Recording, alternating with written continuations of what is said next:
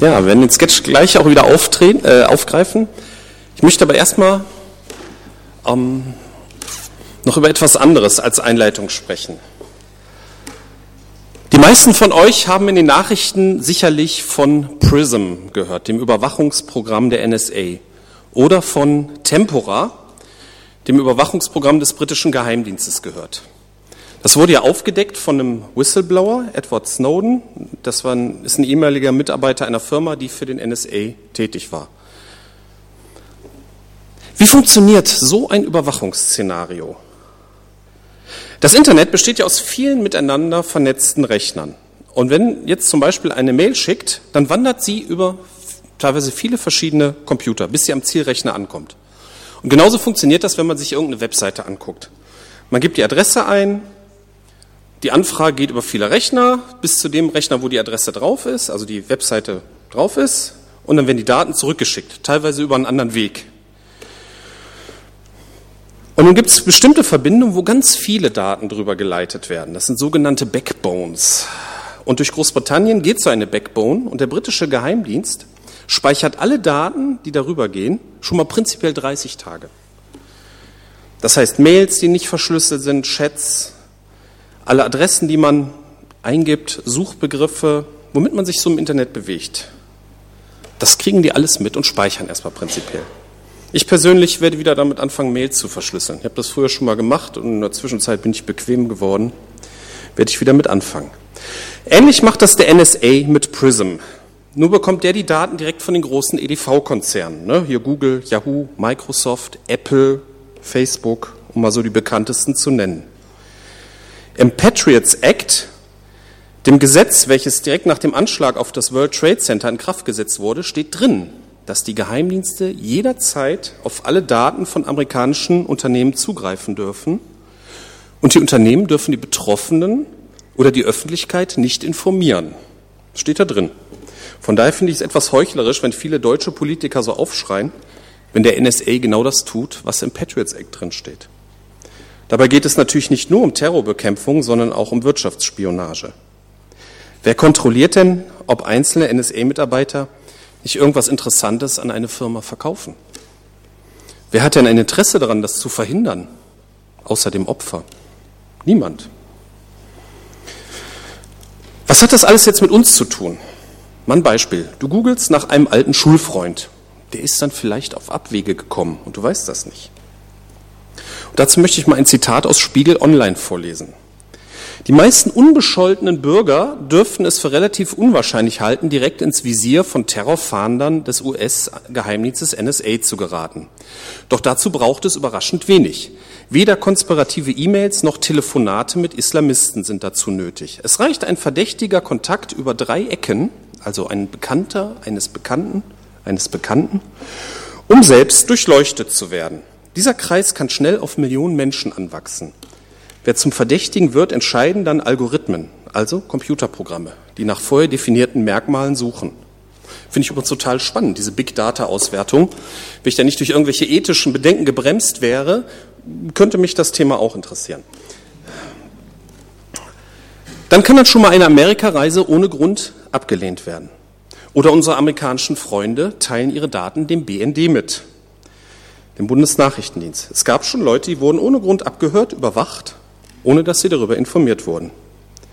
Vielleicht ist euch das alles zu abstrakt mit dem Geheimdienst. Aber auch ohne NSA bleibt es gruselig. Also ihr merkt, ich lasse meine Paranoia so richtig raus und ihr dürft jetzt alle daran teilhaben.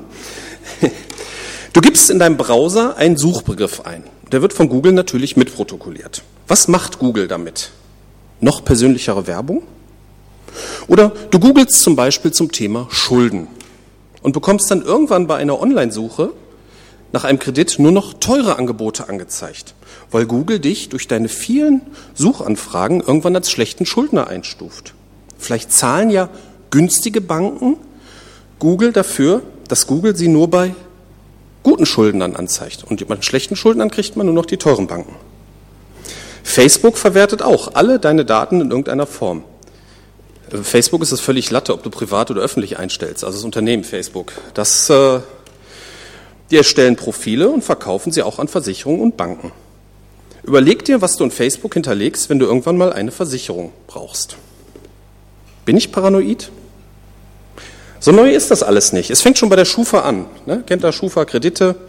Da gibt es ein sogenanntes Scoring. Das wird für jeden berechnet, der ein, und dieses Scoring soll ein Anhaltspunkt für die Kreditwürdigkeit sein. Dieses Berechnungsverfahren ist ein Geschäftsgeheimnis. Und man hat keine Chance, sich dagegen zu wehren. Wenn man sagt, das Scoring darf nicht verwendet werden, das kann man verbieten, dann kriegt man keine Kredite mehr.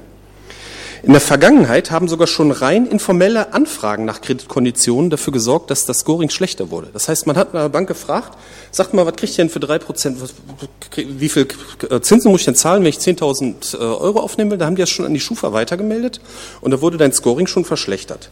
Das war ein bisschen sehr skandalös und das haben sie auch geändert, aber naja. So, ich bin jetzt mit meinem einleitenden Rundumschlag fast fertig und möchte zusammenfassen, bevor wir jetzt endlich zu den wichtigen Dingen kommen. Wir sind ja hier in einem Gottesdienst und wir wollen was über Jesus hören, ganz klar. Also, wir werden immer mehr überwacht.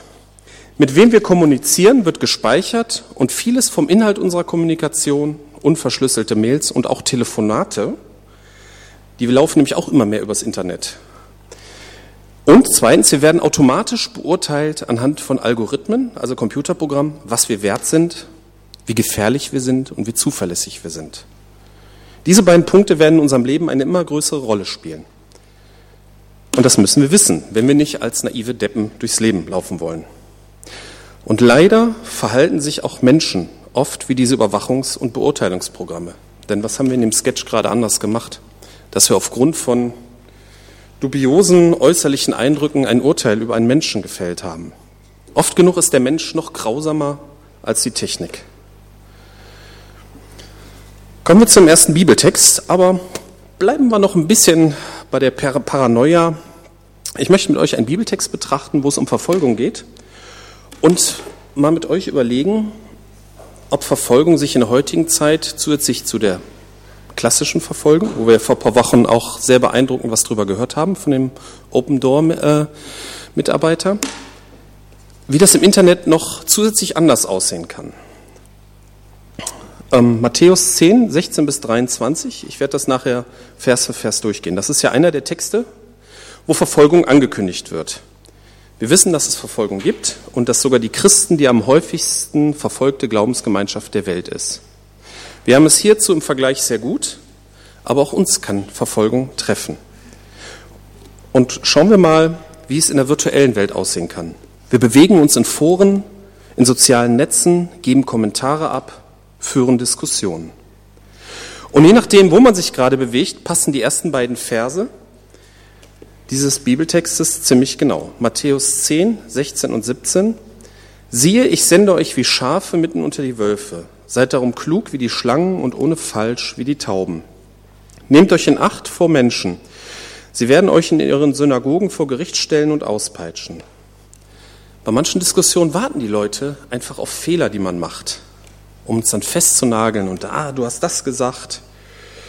Vielleicht erwischt uns auch irgendwann ein sogenannter Shitstorm, wenn die Masse gar nicht mehr kapiert, worum es geht, sondern nur noch den anderen Kälbern nachläuft. Dazu denke ich, dass diese Aussage klug wie die Schlangen und ohne falsch wie die Tauben, dass es für uns natürlich auch im Internet gilt und dass es auch natürlich gilt, wenn wir uns anonym bewegen. Erstmal ist das kein wichtiger Schutz, wie wir vorhin ja gehört haben. Und natürlich ist ein Christ, sollte sich immer korrekt verhalten, auch wenn er vielleicht sich unsichtbar fühlt. Vers 18 bis 20 aus Matthäus 10.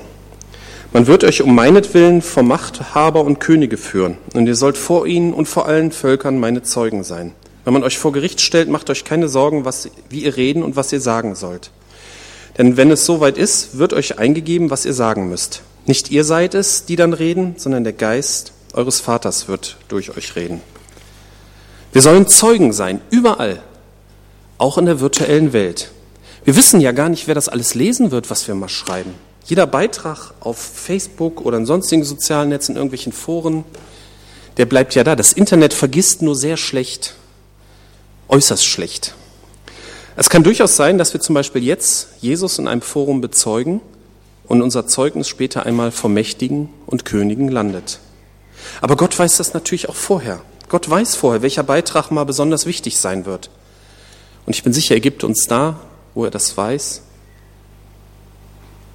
vorher schon ein, dass wir sagen sollen. Gott ist ja nicht an die Zeit gebunden.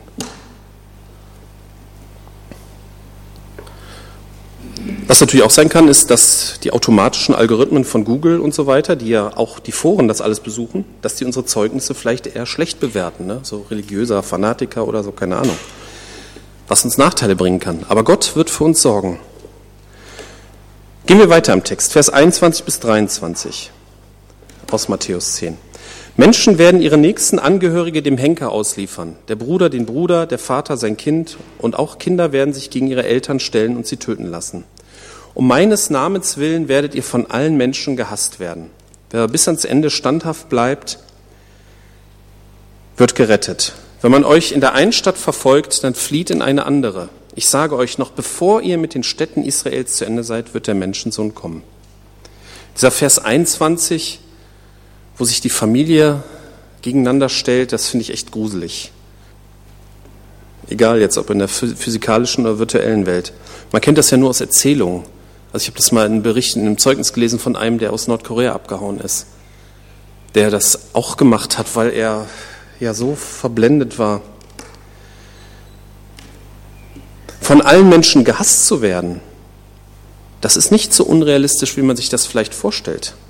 Manch einer hat vielleicht schon von dem Mobbing-Phänomen gehört, was, was, es bei Jugendlichen teilweise gibt im Internet, dass äh, einzelne Teenager und Jugendliche in sozialen Netzen und durch Hassmails gemobbt wurden und auch in den Selbstmord getrieben werden. Dieselben Mechanismen können natürlich auch gegen Christen angewandt werden. Gerade die virtuelle Welt bietet leider auch die Möglichkeit, von allen gehasst zu werden.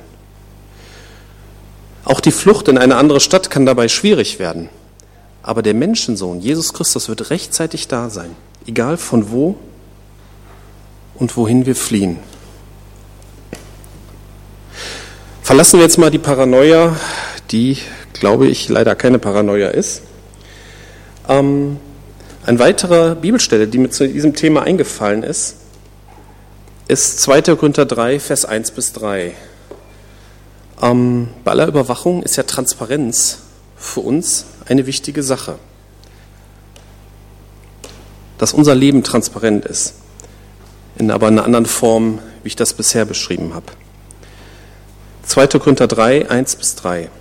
Fangen wir jetzt wieder an, uns selbst zu empfehlen oder haben wir es, so wie manche nötig, so manche andere nötig, euch Empfehlungsbriefe vorzulegen und oder uns Empfehlungsbriefe von uns ausstellen zu lassen?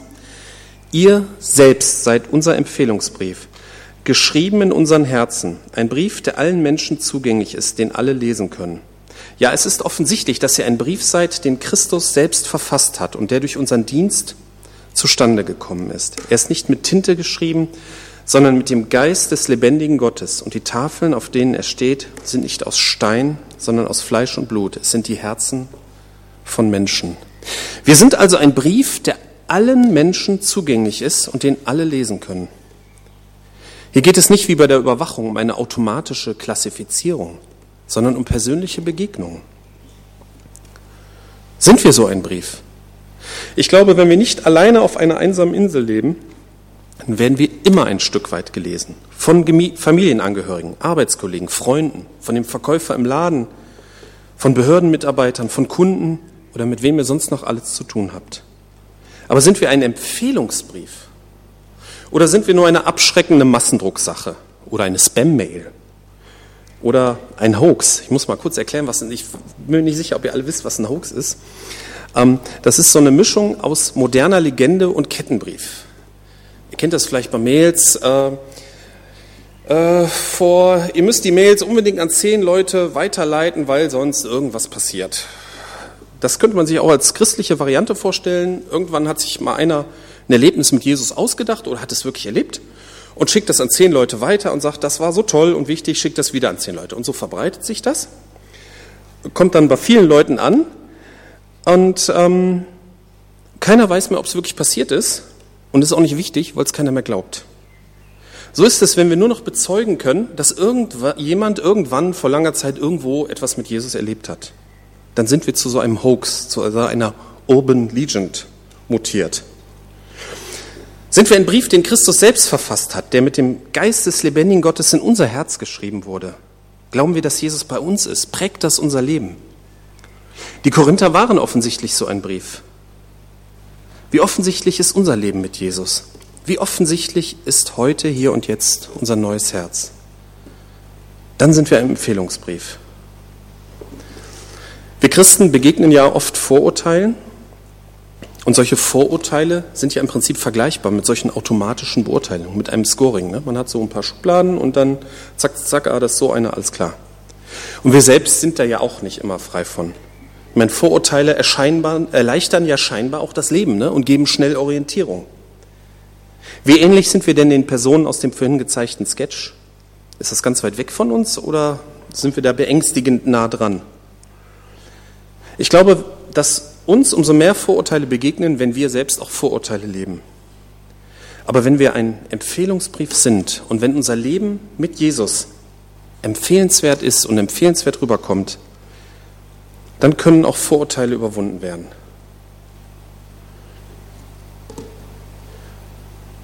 Noch ein weiterer Punkt, der mir zum Thema Überwachung einfiel.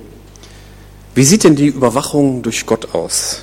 Mir fiel dieses alte Kinderlied ein, da habe ich im, im, Internet sogar ganz tolle musikalische Realisierung gefunden. Pass auf, kleines Auge, was du siehst. Pass auf, kleines Auge, was du siehst. Denn der Vater im Himmel schaut immer auf dich. Der Vater im Himmel hat dich lieb. Das ist so, muss aus den 60ern oder so, 60er oder 70er, denke ich mal. Ähm, das Lied wirkt auf mich etwas zwiespältig. Ne? Da kommt so ein bisschen der erhobene Zeigefinger verbunden mit der Botschaft, Gott sieht alles rüber. Zu diesem Lied gibt es noch mehr Strophen. Ne? Pass auf, kleines Ohr, was du hörst. Pass auf, kleiner Mund, was du sagst. Pass auf, kleine Stirn, was du denkst. Fand ich ganz besonders klasse. Und dann Hand, Fuß und Herz. Es ist nicht falsch zu reflektieren, was man hört, sieht, tut oder denkt und was das mit einem macht. Aber für ein Kinderlied kommt das irgendwie falsch rüber. Und auch für mich als Erwachsenen wirkt es seltsam. Es wirkt eher so. Also ich habe mal so eine, pass auf, kleiner Mund, was du sprichst. Pass auf, kleiner Mund, was du sprichst. Der Geheimdienst im Staat schaut immer auf dich. Der Geheimdienst im Staat meint es gut. Aber wie soll es sein? Gucken wir uns mal einen Bibeltext an. Matthäus 28, 18 bis 20, der Missionsbefehl. Jesus trat auf sie zu und sagte, mir ist alle Macht im Himmel und auf der Erde gegeben. Darum geht zu allen Völkern und macht die Menschen zu meinen Jüngern, tauft sie auf den Namen des Vaters, des Sohnes und des Heiligen Geistes und lehrt sie, alles zu befolgen, was ich euch geboten habe. Und seid gewiss, ich bin jeden Tag bei euch bis zum Ende der Welt. Der wichtigste Unterschied in diesem Text zum Geheimdienst und zum sogenannten Kinderlied ist, ich bin jeden Tag bei euch. Der Satz hört sich ausführlicher für mich so an, ich interpretiere den jetzt mal. Ich gucke nicht nur von oben, ich beurteile dich nicht nur von irgendwelchen undurchschaubaren Kriterien oder Vorurteilen, sondern ich bin bei dir, weil ich dir vergeben habe, weil ich dich lieb habe und dein Freund sein will. Für mich ist das Wichtigste in meinem Glauben, dass Jesus Christus immer bei mir ist. Das habe ich seit meiner Entscheidung für Jesus, das ist ja schon 27 Jahre her, wenn man sich das mal überlegt, das habe ich immer wieder erlebt durch gute wie durch schwierige Phasen hindurch.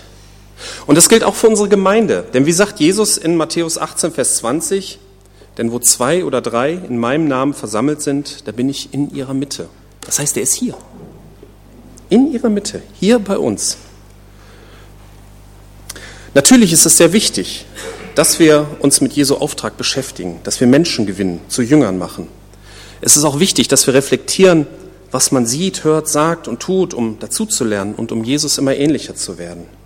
Aber die Grundlage dafür muss sein, dass Jesus bei uns ist und unser Herz verändert hat, so wie wir es vorhin gehört haben, als es darum ging, dass wir ein Empfehlungsbrief für Jesus Christus sein sollen. Dann ist, in seinem, dann ist sein Auftrag in seiner Kraft auch ausführbar.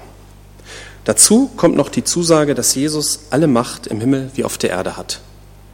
wenn man diese Aussage so vor Augen hat, dann wird so Überwachung und Scoring Die Angst davor, das wird irgendwie kleiner. Ich fasse zusammen. Wir werden immer mehr überwacht mit dem, was wir kommunizieren. Mit wem wir kommunizieren, wird gespeichert noch viel vom Inhalt.